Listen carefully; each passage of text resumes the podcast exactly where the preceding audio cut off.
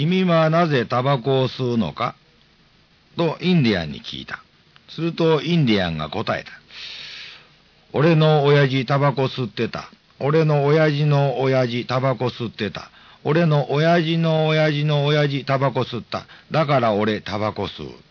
まあこれ、あちらのジョークにこんなのがあるそうですが、これと同じようなことが先日、私のお寺でありました。法座の席でね、お参りに来たお年寄りにこう聞いてみたんです。おばあちゃん、あなたの家にはお仏壇があるよね。はい、ちゃんとあります。えそれは結構。ところでおばあちゃん、そのお仏壇というものは、なぜお宅のお座敷にあるのかしら。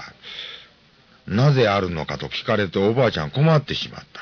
そして帰ってきた答えは、今の、このインディアンの言葉ですね。うん、そりゃあ、あなたお仏壇というのは親の代から、そのまた親の代からちゃんとあったもんです。だから今もある。どうも分かったようで分からない。えー、そこで今日はなぜ仏壇があるのか、仏壇とは一体何なのかという、そんなことを今日的に考えてみたいと思うんです。結論から申しておきますと、仏壇というものは実は浄土の真似事なのです。えではその浄土というのは一体何かと申しますと、仏、つまり悟れるものが、その悟りの内容である真実を表さんがために説かれたもの。真実、誠の国のことであります。お坊さんの読むお経には、その誠の国のことが長々と説かれてある。例えば、この世には地獄や餓鬼や畜生と変わらぬものがうごめいているけれども、誠の国にはそうしたものはない。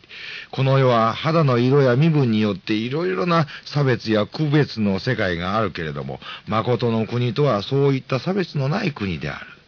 この世には汚い水が流れ、魚も住めなくなっているが、誠の国を流れる水は八つの功徳、つまり、清く、冷たく、甘美で柔らかく、潤沢で柔らかで、飢餓を除き、あらゆるものを豊かにする働きがある。そして、誠の国は、疑惑を破り、邪心を破り、煩悩を破り、気代を破り、邪念を破り、真実の知恵の目を開かせる、絶えなる音楽が流れている。などなど、数え上げればキリがないほど、至れり尽くせりの国であることが説かれています。そして、その浄土を、浄土たらしめる条件は3つあります。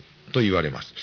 えー、その一つは、まず、浄土には悟れるもの、仏様がいなくてはならない。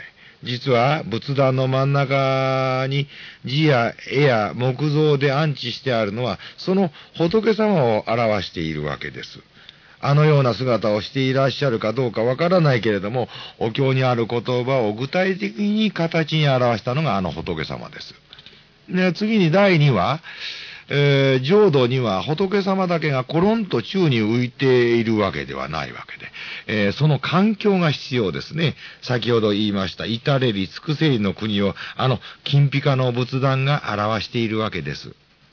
ところで、浄の浄土の条件の第3話と申しますと、仏様一人では浄土とは言えない。その仏様の悟りの真実を聞いてうなずき、実践していく諸仏、菩薩がいなくては意味がない。となると、お宅の仏壇のどこにそんな方がいらっしゃるのか、周りをキョロキョロとしても見当たらない。そう。それはあなたなんですよ。真実なるものを仰いで、それを実践していくあなたがいなくては、生きた仏壇とは言えないわけです。金持ちの真似事、政治家の真似事、盗人の真似事、世の中にはいろんな真似事をする人がいますが、私たち仏教徒は真実なるものの真似事をさせていただくわけで、仏壇の意義もそのあたりにあると思うんです。